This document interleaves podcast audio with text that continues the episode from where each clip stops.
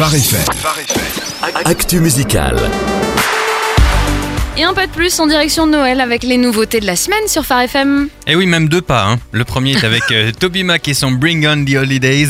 Parfait pour mettre du rythme et un peu de folie dans votre journée. L'ambiance des fêtes et forcément un petit message aussi. Hein.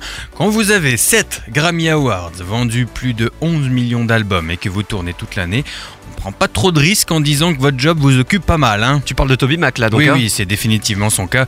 Il a décidé dans ce titre de faire un hommage réconfortant sur comment il fait de la place dans son agenda pour les choses qui sont les plus importantes dans sa vie.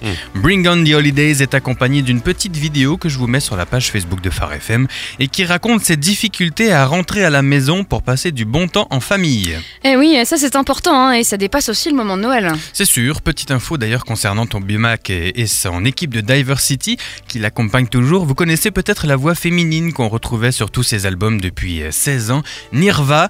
Elle, bien, elle a commencé à poursuivre une carrière avec son mari, Bref, c'est, euh, Toby Mac a annoncé cette semaine l'arrivée d'une nouvelle voix féminine dans son équipe pour remplacer Nirva.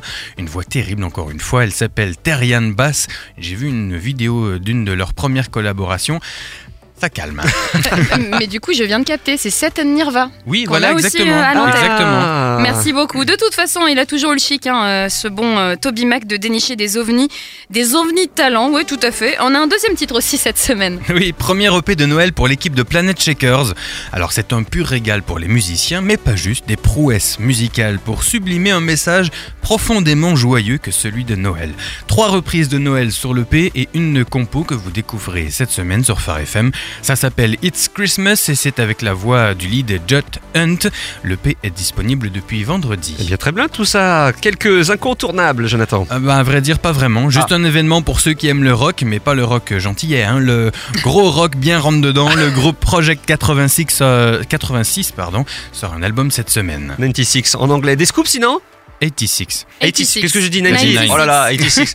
J'aurais dû me taire. Mais oui, des scoops, un nouveau run collective va sortir le 19 janvier. Et puis Nicole Semulen vient d'annoncer qu'elle travaille sur un nouvel album. Hey, c'est super ça. On revient euh, un peu sur Noël, Jonathan, puisqu'on n'a pas eu euh, ton, conse- ton conseil de la semaine en termes d'album de Noël. Alors j'en aurai deux de conseils cette semaine. Le premier c'est le nouvel album live de Noël de Paul Baloche. Son concept de mixer des chants de louanges avec des classiques de Noël en live avec plusieurs invités fonctionne très bien. Vous passerez un très bon moment. Album qu'on vous fait d'ailleurs gagner sur la web radio Phare FM Noël. Enfin, si vous voulez des classiques de Noël avec une des plus belles voix de la musique chrétienne contemporaine du moment, une ambiance soft jazz de la Nouvelle-Orléans, des arrangements de cuivre ciselés, tout comme l'interprétation, l'album de Lauren Daigle, Behold, sorti l'année dernière, vous devez l'avoir. C'est vrai, très, euh, très bon conseil. C'est vendu avec conviction en plus. Merci beaucoup, Jonathan. Avec plaisir.